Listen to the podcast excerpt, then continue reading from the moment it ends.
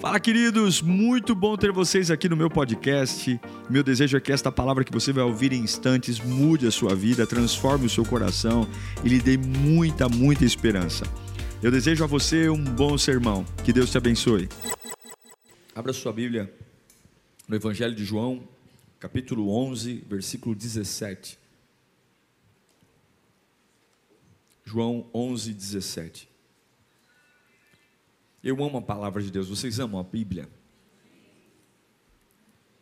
Esse texto é, é um dos mais pregados, mais conhecidos, mas eu creio que a palavra se renova e Deus tem algo para nós aqui. Eu queria falar sobre quando tudo parece perdido, causas impossíveis, cenários impossíveis. Tem coisas que a gente consegue acreditar, mas tem coisas que a gente desiste. Porque a nossa fé tem muito a ver com a nossa opinião. Quando, na minha opinião, eu acho que dá, eu creio. Quando, na minha opinião, não dá, eu não creio. A nossa fé é muito racional, ela é muito pautada na nossa visão mas nem sempre a gente consegue enxergar, e apesar de não enxergar, Deus pode fazer. O nosso Deus pode tudo, gente. O nosso Deus pode tudo. A Bíblia diz que os milagres seguiriam aqueles que creem. O nosso Deus faz tudo. O problema é que a gente sempre está atrasado. A gente sempre crê atrasado, a gente sempre espera atrasado, a gente sempre arruma a vida atrasado. E eu creio que Deus vai falar conosco nesta noite. João 11, 17 fala assim: Ao chegar, Jesus verificou que Lázaro estava no sepulcro. Havia quatro dias. Curve a sua cabeça. Pai bendito, eis aqui a tua palavra, Senhor. Nós precisamos dela, somos carentes dela. Eu quero orar pelos que estão aqui, pelos que estão em casa. Que não seja só uma pregação, mas que seja a tua voz encontrando o meu coração, encontrando as minhas dores. Que seja a tua voz falando comigo, Senhor. Eu quero chegar na minha casa hoje e dizer para mim mesmo: Deus falou comigo. Deus falou comigo.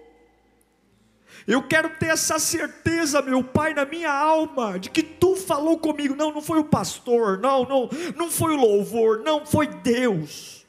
E eu sei que tu falas, meu Pai. Eu sei que o Senhor fala, e quando o Senhor fala, a vida muda. Quando o Senhor fala, a gente se transforma. Aquilo que é pesado não é mais pesado. Aquilo que é complexo fica claro. Então, por misericórdia, fala conosco nesta noite, Pai bendito. Amém. Toda vez que eu leio esse texto da morte de Lázaro, é uma crise. Há uma morte, e toda morte gera uma crise. Mas tem duas coisas que me saltam aos olhos logo no começo. Lázaro era um amigo de Jesus. Lázaro era um conhecido de Jesus. Jesus frequentava a casa de Lázaro. E a primeira coisa que eu entendo nessa crise é que crises são inevitáveis. Você pode ser amigo de Jesus e ainda assim passar por crise. Jesus pode visitar sua casa e ainda assim passar por crise. Jesus não era colega de Lázaro, Jesus era amigo. Então, se você tem na cabeça de que ser um seguidor de Jesus te isenta de crises, eu quero dizer que não. Seguir a Jesus ainda assim permitirá crises inevitáveis. Lázaro mesmo sendo amigo de Jesus, muito amigo, ficou doente. A segunda coisa que eu percebo é que as crises podem aumentar. Além de elas serem inevitáveis, o grau de crise que eu tenho hoje pode piorar. Você percebe que Lázaro procurou os recursos, procurou médicos, inclusive procurou Jesus, mas ainda assim ele morreu. crises podem piorar. Talvez você está aqui dizendo, pastor, eu estou numa crise e estou no meu limite. Quem sabe o teu limite é Deus. Quem sabe até onde você pode aguentar é Deus. Eu não sei meu limite. Eu já passei por muitas situações que eu achei que não ia aguentar e aguentei. Eu já disse muitas vezes: se isso acontecer, eu morro, e não morri. Quem sabe o teu limite é Deus. Crises são inevitáveis e crises podem aumentar. E tem hora que o mundo desaba na nossa cabeça. A morte de Lázaro desabou o mundo na cabeça de Marta e Maria. E tem hora que o nosso lar, a nossa família é fuzilada por uma artilharia pesada. São prejuízos, acidentes, doenças, a gente quer um alívio, mas a dor só aumenta. A gente quer um repouso, mas é pancadaria de todo lado. A gente quer subir, mas só afunda. A gente quer respirar, mas só é sufocado. E esse texto fala exatamente disso. De uma causa perdida. A morte é uma causa perdida. E a forma como Jesus lida com isso a forma como ele lida, a sua amizade, a sua onisciência, a sua coragem. O texto diz, lá no versículo 3 de João 11, que quando Lázaro fica doente, eles mandam um recado para Jesus.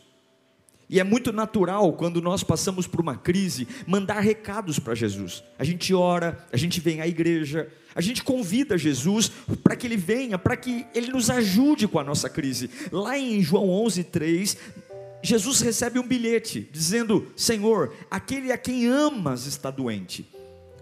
Há uma crise inesperada e grave. Veja, eles não pedem nada para Jesus. No bilhete, deixa o bilhete. Eles não estão dizendo, vem até aqui. Não, eles não estão pedindo, eles estão comunicando Jesus que Lázaro está doente, porque eles tinham uma certeza: Jesus ama Lázaro. Veja que não é aquele que ama o Senhor, está doente, mas é aquele que o Senhor ama está doente. Eles estão dizendo: o Senhor ama Lázaro. E porque o Senhor ama Lázaro, eu estou dizendo para o Senhor: ele está doente. Esse bilhete, por si só, já se fala. Qual é a certeza que elas tinham?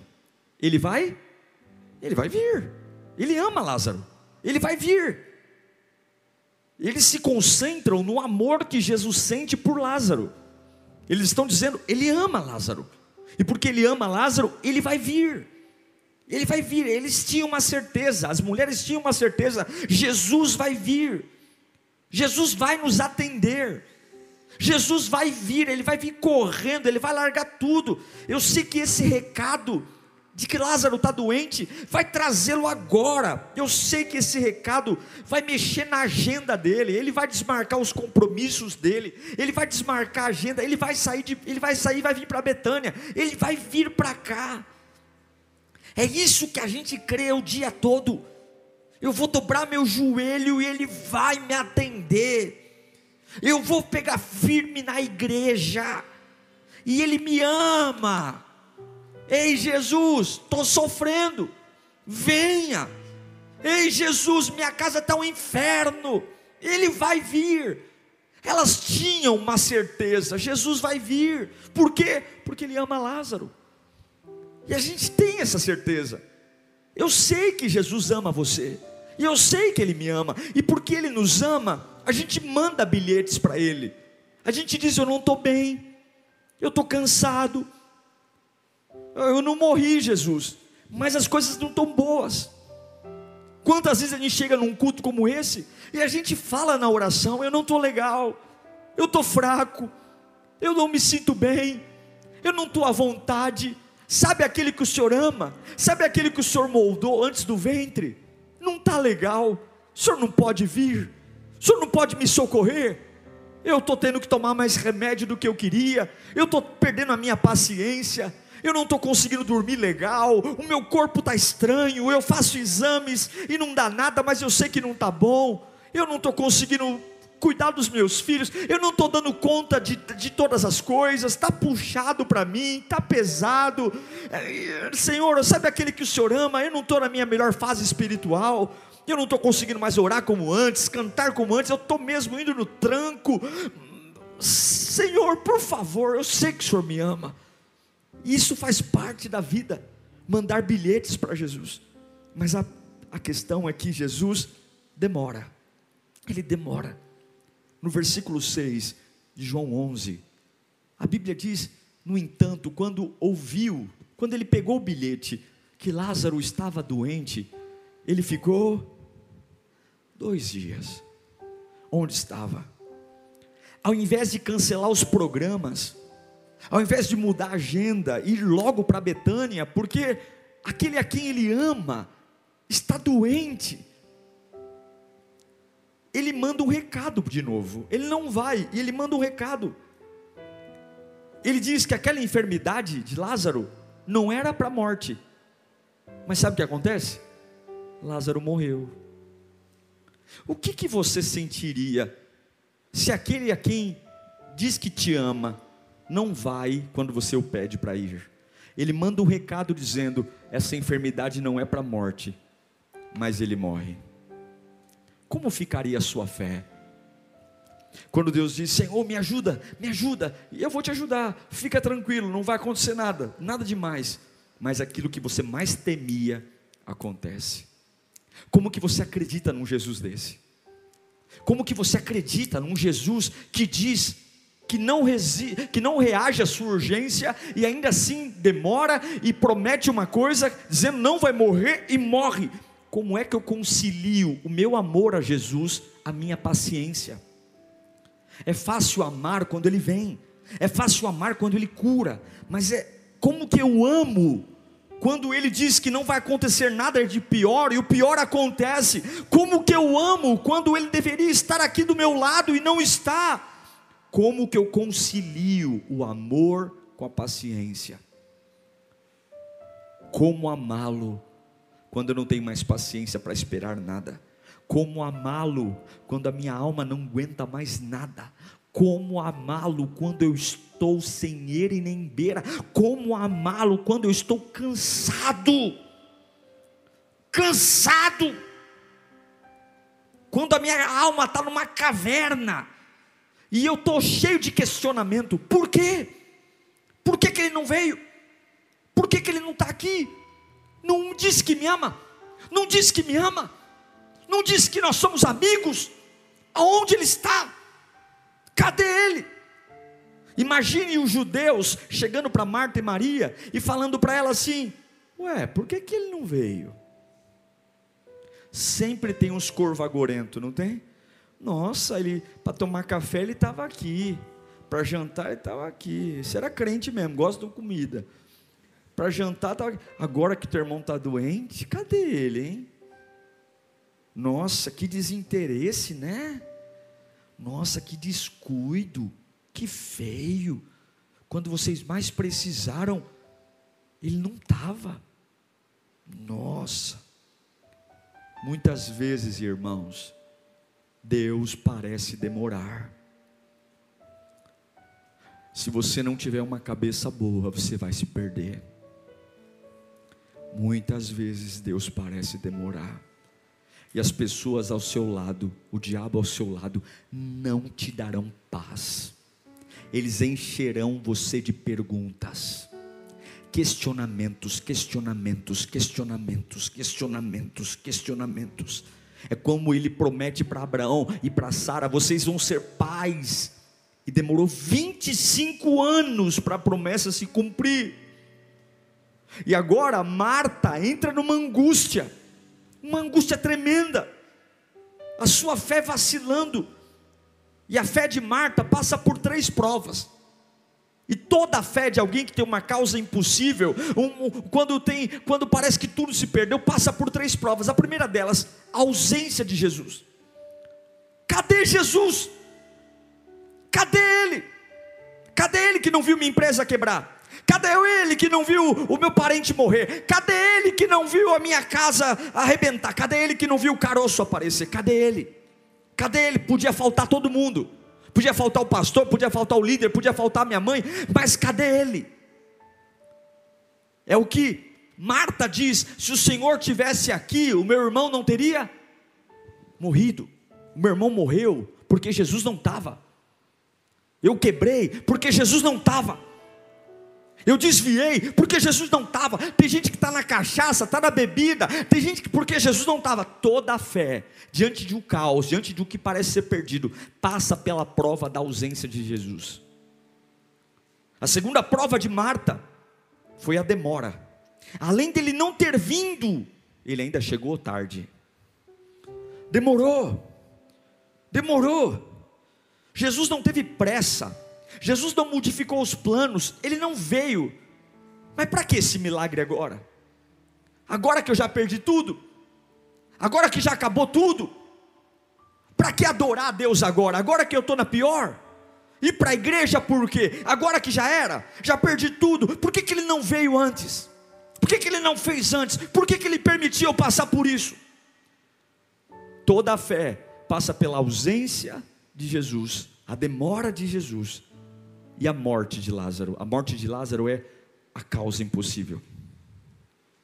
Porque quando Lázaro morre, Jesus chega. E aí o que, que você vai dizer? Não adianta mais, não é isso? Agora já era. Agora meu filho está fora de casa. Agora ele já está nas drogas. Agora não adianta mais. Agora o casamento já acabou. Agora está perdido. Agora minha, minha alma já secou. Agora eu não consigo mais crer. E o que eu acho interessante em Marta é que uma fé doente, presta atenção nisso. Uma fé doente, ela consegue lembrar do que Jesus fez ontem. Marta diz no versículo 21 de João 11, ela fala o seguinte, presta atenção. Marta disse: Senhor, Jesus chega lá, Lázaro já está enterrado há quatro dias, morto há quatro dias, e ela fala: se o Senhor, se o Senhor estivesse aqui, ela está falando no passado, no presente ou no futuro? Passado. Se o Senhor estivesse aqui, o meu irmão não teria morrido. Ou seja, eu creio que se o Senhor tivesse que ontem o Senhor era poderoso. Eu creio que ontem o Senhor fazia milagres. Se o Senhor estivesse aqui ontem, o meu irmão não teria morrido. Então, ontem eu creio que o Senhor era poderoso para fazer. Ontem, ontem. Aí Jesus diz: Mas ele não morreu. Aí ela fala: Eu sei que ele não morreu. Aí no versículo 24, Marta diz: Eu sei que ele vai ressuscitar na ressurreição. Então ela está falando: se o Senhor tivesse aqui ontem, meu irmão não teria morrido. Ontem o Senhor era poderoso. E eu sei que no futuro, amanhã, o Senhor também é poderoso. Porque lá no arrebatamento, o meu irmão vai ressuscitar. Ela consegue crer num Deus poderoso ontem. Ela consegue crer num Deus poderoso amanhã. Ela só não consegue crer num Deus poderoso agora. Jesus está na frente dela. Você está aqui no culto hoje. Você veio ver Jesus. Você saiu da sua casa, você tomou seu banho, veio direto. Alguns nem jantaram, alguns estão em casa. E outros estão dizendo: ah, se eu tivesse feito alguma coisa, se eu tivesse crido mais ontem, se eu tivesse declarado mais Deus ontem na minha vida. Ou estão dizendo: não, eu creio que no futuro, eu creio que no futuro, mas nós não cremos. E o que, que Jesus diz para ela? Enquanto ela está dizendo ontem e amanhã, Jesus diz no versículo 25: Eu sou a ressurreição. Eu estou aqui, Marta. Marta, eu estou aqui, e daí que fazem quatro dias, e daí que você não crê, Marta, eu sou a ressurreição e a vida, e aquele que crê em mim, ainda que morra, viverá. Deus me trouxe aqui para dizer que a sua fé tem que ser ajustada hoje. Você tem causas impossíveis, você tem coisas que não, aos seus olhos não vão mais. O seu Deus continua vivo e Ele pode trazer à existência o que não existe. Marta está vacilando entre a fé e a lógica. Ela, ela acredita, ela diz no versículo 22 de João 11, ela está vacilando, ela diz: Mas eu sei, Senhor, que se eu pedir, é, eu sei que mesmo agora Deus te dará tudo o que pedirdes. Lá no versículo 24, ela diz: Eu sei que ela, Ele vai ressuscitar no último dia. É uma angústia, porque parte dela crê em Deus, mas a outra parte lembra que o túmulo está cheio. Parte dela crê em Deus, mas ela olha para o quarto do irmão dela e fala: Meu quarto do meu irmão está vazio, ele está morto, ele está fedendo. É uma angústia, porque a gente tem orado por um casamento e a gente só vê o casamento piorar, e aí você fala, e agora, meu Deus do céu? Você tem orado pelo seu cônjuge, dizendo, Senhor, coloca amor no coração dele, coloca amor no coração dele, e o camarada só está cada dia que passa mais insensível, mais bruto. Você tem orado pelos seus filhos e eles continuam distantes de Deus, rebeldes. Você tem orado pelo seu emprego e não surge nada. Você tem orado por um namorado cristão, crente, e só aparece tranqueira. E você tem orado pela sua igreja, pelos seus ministérios, mas nada acontece, porque a fé em causas impossíveis, ela é provada. É difícil demais crer num Jesus quando aparentemente o túmulo está cheio. Está cheio. Mas Jesus tem uma motivação. Em João 11, 4 diz: quando Jesus ouve que Lázaro estava doente, ele fala a realidade. Essa doença não acabará em morte, é para a glória de Deus, para que o Filho de Deus seja glorificado. Eu quero te dizer uma coisa: você pode estar aqui sem dormir, com seu estômago doendo, com úlcera nervosa, gastrite nervosa, você pode estar aqui estressado, você pode estar sem comer, sem dormir, você pode rolar na cama a noite inteira, acordar antes da hora, tremer, babar o que for. Eu quero dizer que o teu Deus, ele não tem pressa. O nosso Jesus Cristo, ele não tem pressa porque quem tem domínio não tem pressa, ele não tem pressa, ele não chega atrasado, ele não falha, ele não é pego de surpresa, ele conhece o fim desde o princípio, ele sabe o amanhã. Olhe para mim, ele enxerga o seu futuro, ele sabe tudo e ele está dizendo: Eu vou a hora que eu tenho que ir, porque eu quero manifestar a minha glória. Os mesmos olhos que viram Adão atrás da moita, os mesmos olhos que viram a intenção daqueles que construíram a torre Torre de Babel, os mesmos olhos que viram e sondam o coração de Marta e Maria, eram os mesmos olhos que estavam vendo um defunto deitado numa, numa, num túmulo e queria ser ressuscitado. Eu quero que você entenda: nada escapa ao controle de Deus. Deus sabe o porquê você está aqui, Deus sabe as suas causas impossíveis, e Deus está dizendo: essa enfermidade, esse, esse impossível é para minha glória. Eu não sei qual é a sua causa impossível, e eu não sei o que parece estar perdido. Mas se você voltar os olhos para o lugar certo, se você passar pelo teste da ausência, se você passar pelo teste da demora, se você passar pelo teste daquilo que está enterrado, e você conseguir crer que Ele é o Todo-Poderoso, você vai provar de uma visão reveladora de que nada que aconteceu na sua vida vai ter um final diferente do que glória de Deus. Irmãos, ressuscitar um morto é algo mais poderoso do que curar um enfermo. Agora, ressuscitar um morto de quatro dias é muito mais extraordinário do que ressuscitar alguém que acabou de morrer. Jesus não queria só fazer um milagre, ele queria estourar a sua glória dos quatro cantos ele queria atingir o coração dos judeus, ele queria atingir o coração de Marta, ele queria atingir o coração de Maria, ele queria fazer um reboliço, ele queria fazer todo mundo dizer: realmente esse aí é o Filho de Deus. E talvez você está dizendo, Pastor Diego, está tão difícil, e Deus está dizendo: fique tranquilo, porque eu não quero só curar uma enfermidade, eu não quero só fazer uma ressurreição, eu quero fazer um estrago no inferno, colocando a minha glória estampada dos quatro cantos. Meu irmão, levanta sua mão para cá, Romanos 8, 28. Todas as coisas cooperam para o bem daqueles que amam a Deus.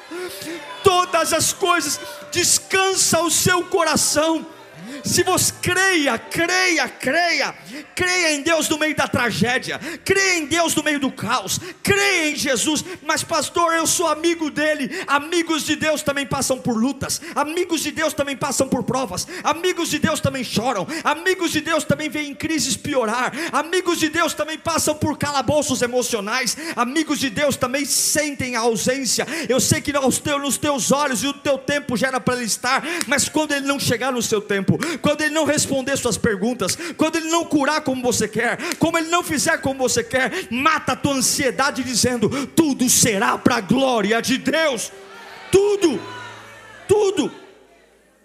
E aí Jesus chega e olha em João 11:35, e tem o menor versículo da Bíblia. A Bíblia diz que Jesus chorou, porque ele conhece o coração do homem.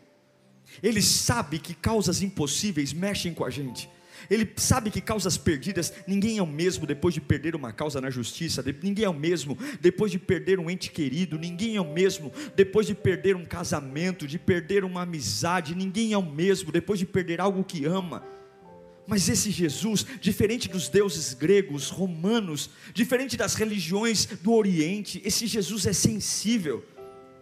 Ele sabe o que é a dor de não ter um teto para morar. A Bíblia diz que ele não tinha onde reclinar a cabeça.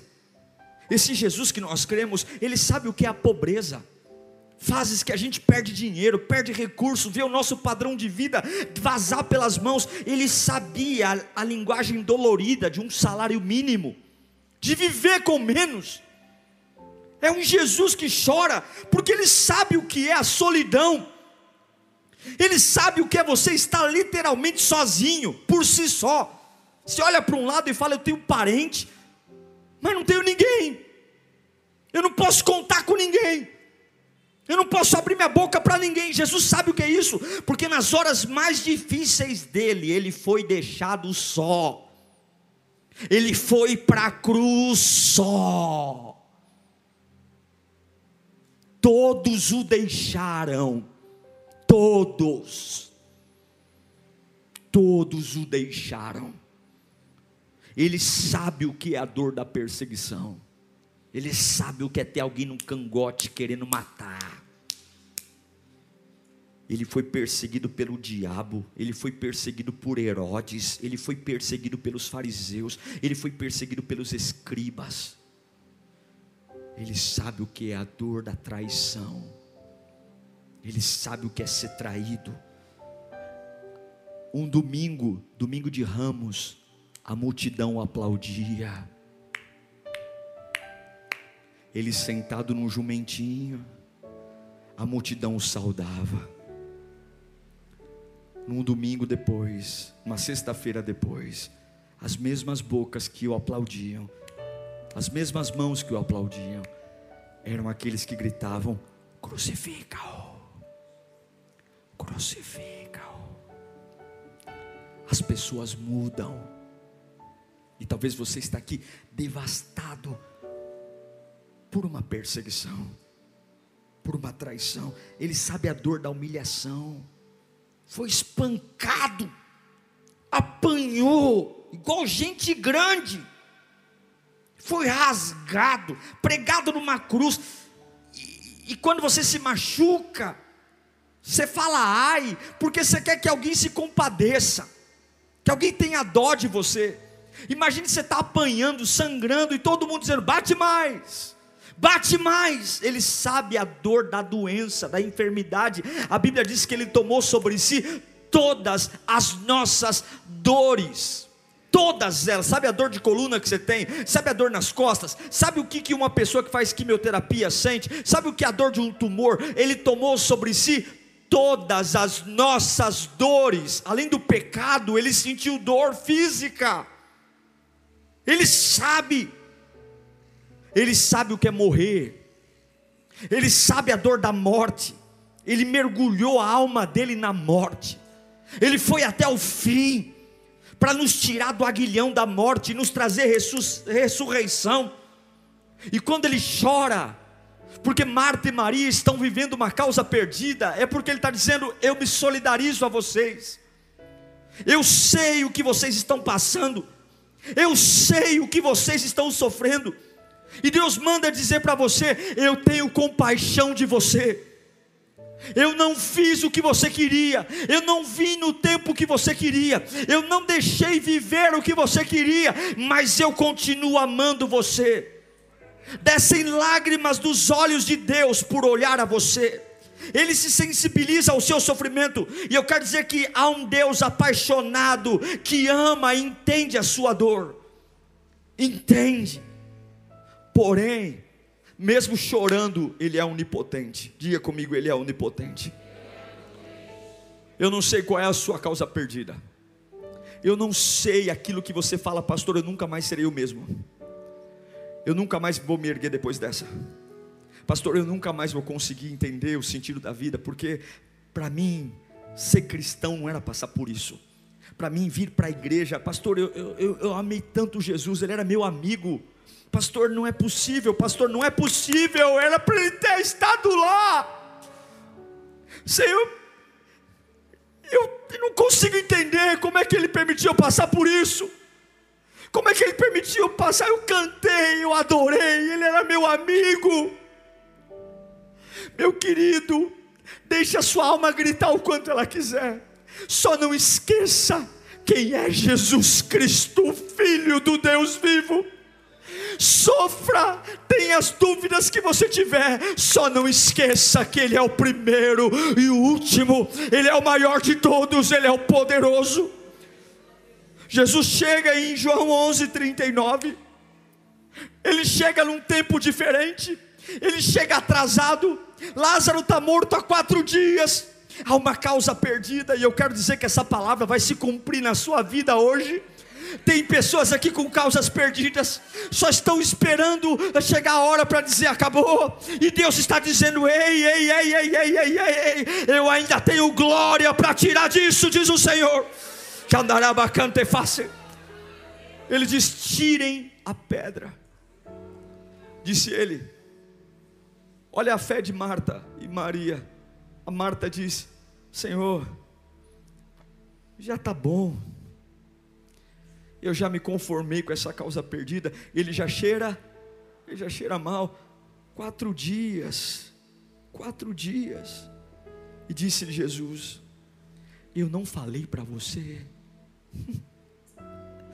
Eu não te falei. Te roubaram, te prejudicaram te bateram, te traíram, te deixaram só, te abandonaram, falaram mal de você, te humilharam, mas você esqueceu do que eu te disse? Que se você cresce, aleluia, se você cresce, você ia ver a glória de Deus. Podem parar você, mas a minha glória ninguém para. Labachuri canta, labacerena lá. Podem mexer com as suas coisas, mas com a minha glória ninguém toca.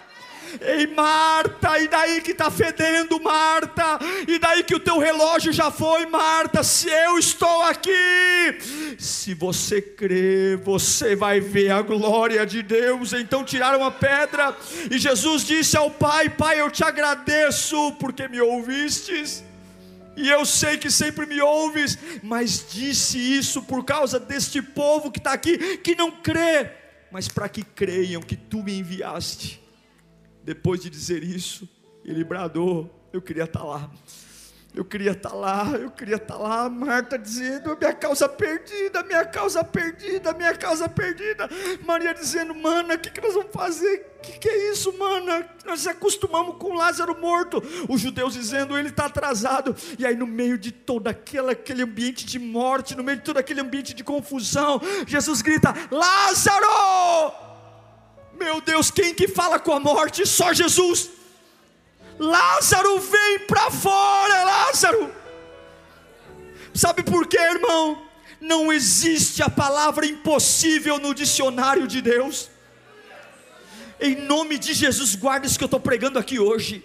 Você vai levar essa palavra para tua casa, você vai voltar de cabeça erguida. Não existe a palavra impossível no dicionário de Deus. Não existe a palavra impossível no dicionário de Deus. Ele é o Senhor das causas perdidas. Ele pega um casamento perdido e coloca vinho novo. Ele pega uma família arrebentada. Ele pega uma família irrecuperável e põe vinho novo. Ele pega o ser humano mais morto que existe, mais morto há quatro anos, há quatro, há 40 anos, e ele recupera. Levanta sua mão, eu quero profetizar isso. Lázaro está morto há quatro dias ele não tem vida, ele está gelado, ele está sepultado, ele já cheira mal, ele está em decomposição, ele está preso, mas não existem impossíveis para Jeová Jireh.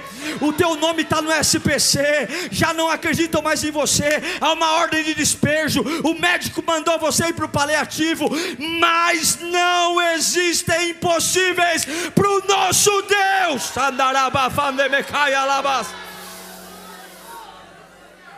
Marta vacila na fé. E tem gente que está na igreja dizendo não adianta mais, cheira mal. É caso perdido. E Deus está falando: se você crer, verá a glória de Deus.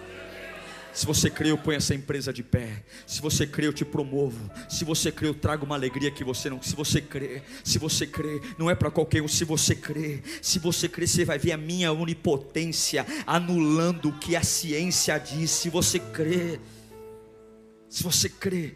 Mas tem duas coisas que ele mandou: tira a pedra e desataio. Porque Deus só faz o impossível quando você faz o possível. Os mortos, os mortos não podem mais ouvir a voz de ninguém. Mas Jesus é especialista em causas perdidas. Os mortos não podem ouvir a voz de ninguém. Mas Jesus é especialista em causas perdidas.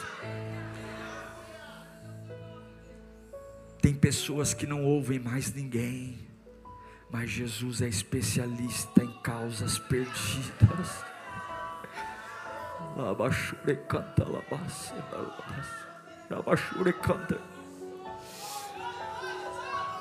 Qual é a sua causa perdida, meu irmão? A conversão da sua família, qual é a sua causa perdida? A restauração do seu casamento, qual é? Uma enfermidade, qual é? Qual é? O novo emprego, qual é? Onde foi que nós nos perdemos? Onde foi, quando foi que a gente parou de crer? Só ora por gripe, só ora por dor nas costas. O meu Deus é o Deus das causas perdidas. Lá em João 11:45, quando Lázaro sai, a Bíblia diz que muitos judeus creram. Leia comigo. Muitos.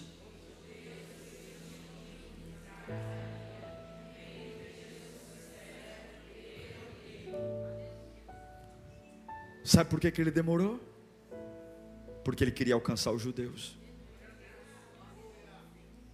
O versículo 46 diz que muitos creram, mas também muitos rejeitaram. Qual é a sua reação? Alguns creem e outros rejeitam. Jesus está aqui, irmão. Aí alguns dizem: se ele tivesse ontem, pastor, se ele tivesse ontem, não teria acontecido o que aconteceu. E eu creio que lá na frente a gente vai ser arrebatado e tal. Eu creio em tudo isso. Mas e hoje? Quem você é hoje? Quem você é hoje?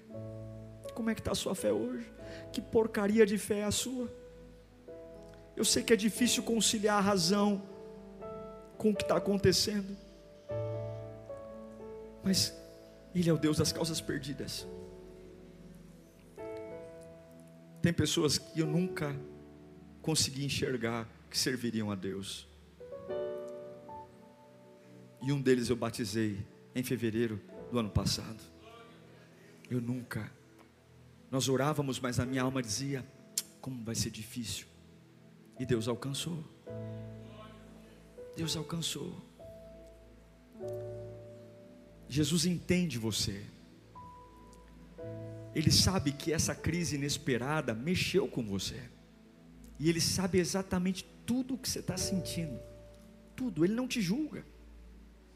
A única coisa que Ele espera é que, ele, que você deixe ele fazer o que tem que fazer na hora dele, que você esteja num ambiente que você não o expulse, mas que ele possa, ele possa tirar a pedra, para que você tome uma decisão. Opa, ele tirar a pedra não, quem tira a pedra é você. Alguns aqui não querem mais nada, porque já cheira mal. E tem coisas que é mais fácil você superar do que enfrentar. Tem coisas que a gente fala assim, pastor, não vale mais a pena. E Deus está dizendo, tá bom, eu respeito você. Se você acha que eu atrasei, se você acha que eu demorei, e acha que não posso mais, ok. Mas para aqueles que creem, tirem a pedra. Deixa eu tocar nessa área que está morta. Deixa eu falar com esse defunto. Deixa eu falar. Deixa eu dar uma palavra. Você não fala com o morto, mas eu falo. Se eu falar com essa situação, essa situação muda. Você não. Você não, mas eu falo e eu mudo. O Senhor está aqui. Mesmo sentado, quem tem uma causa perdida? Levanta a mão. Quem tem? É perdida para você, mas Jesus está aqui hoje. Eu creio que Ele vai visitar você aqui hoje. Eu creio que Ele vai tocar em você hoje. E eu creio que a gente vai ver esse Lázaro andando aqui. Andando. Porque Ele fala. Ele fala. Jesus não está atrasado. Levanta sua mão para cá. Das suas maiores lágrimas virá o maior tempo de glorificação de Deus na sua vida. Escute isso, é Deus falando. Essa crise inesperada, e essa crise que se agravou, Continue esperando a chegada dele, porque você vai ver que nada aconteceu por acaso. O Senhor vai gerar glória, glória, glória, glória. A tua sogra vai aceitar Jesus por causa disso. O teu filho vai aceitar Jesus por causa disso. canta O teu marido vai aceitar Jesus por causa disso. Você vai ver que os judeus vão ser alcançados. Oh glória. Eu sei que a tua vinda na igreja hoje, ou essa transmissão ao vivo, você pode dizer: Puxa, pastor, muito bonito tudo que o senhor pregou, mas o tempo já deu,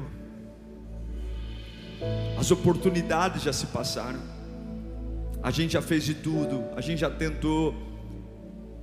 Eu até cria que se ele chegasse naquele dia, eu poderia ter uma vida diferente, mas agora não mais.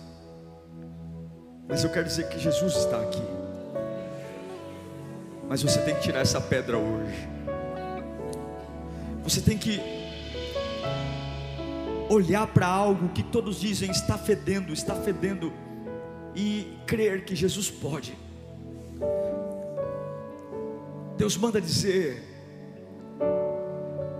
que não há impossíveis e Ele pode fazer tudo. Ele só não faz aquilo que Ele não quer fazer. Mas o nosso papel é pedir. E nós vamos fazer uma oração de poder, porque todos nós temos uma pedra. Uma pedra em algo que, se fosse do nosso jeito, não teria acontecido como aconteceu, não teria tido o destino que teve. Mas crises são assim, crises são inesperadas e pioram, pioram, pioram. Mas você está aqui, não está? Você não foi para cachaça. Você não foi para mentira. Você não está numa biqueira. Onde você está? Onde você está? Que programa você está assistindo? Onde você está? Você está no ambiente onde Jesus está. E nós vamos agora em um minuto só. Isso que aconteceu mexeu com você. Você não é mais o mesmo, você não ora igual mais, você não canta igual mais, você não crê, você está cansado, você está desanimado, porque crises fazem assim com a gente, crises mexem com a nossa cabeça, a gente simplesmente se perde, a gente uma loucura, uma hora a gente acredita, uma hora não acredita, e Jesus está falando: você quer uma vida nova? Então você vai tirar essa pedra. O que é tirar essa pedra? Essa pedra é dizer o seguinte: eu não sei como vai ser, mas eu estou pronto para viver o um milagre, eu não sei como é que Deus vai trazer essa alegria para a minha vida, eu não sei como é que Deus vai me honrar, eu não sei como é que Deus vai me dar essa paz. Eu sei que há muito tempo eu não sinto isso, há muito tempo eu não durmo, há muito tempo eu não como direito, há muito tempo eu não dou risada direito, há muito tempo eu não adoro, há muito tempo está fedendo, mas Deus está falando comigo, então eu estou me abrindo, Senhor. Eu estou abrindo a minha cova, eu estou abrindo a minha sepultura. Se o Senhor quiser devolver a alegria, pode devolver. Se o Senhor quiser devolver a minha paz, pode devolver. Se o Senhor quiser devolver a minha a presença do Teu Espírito, pode devolver. Levanta a sua mão só um pouquinho. Eu pergunto a você: tem algo aí que morreu? Tem algo em você que não é igual mais? Vai descer uma unção aqui que vai te despertar. Levanta as suas mãos, o poder de Deus está aqui. E eu invoco a glória de Jesus. Levanta a sua mão mais alto que você puder, o mais alto. Fala para ele, Pai, nesse momento, eu declaro que eu creio que o Senhor pode mexer na minha causa perdida. Eu creio, e eu vou remover a minha pedra agora a pedra do desânimo, a pedra do lamento, a pedra da incredulidade.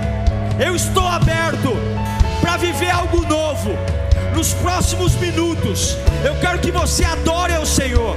Enquanto você adora, Ele toca em você. Enquanto você adora, o poder desce em você. Enquanto você adora, Ele vai tocar e vai dizer: Lázaro, Lázaro, vem para fora. Uau! Eu tenho certeza que Deus falou com você. Tenho certeza que depois desta palavra a sua vida não é mais a mesma. Peço que você também me acompanhe nas minhas redes sociais: Instagram, Facebook YouTube. Me siga em Diego Menin. Que Deus te abençoe.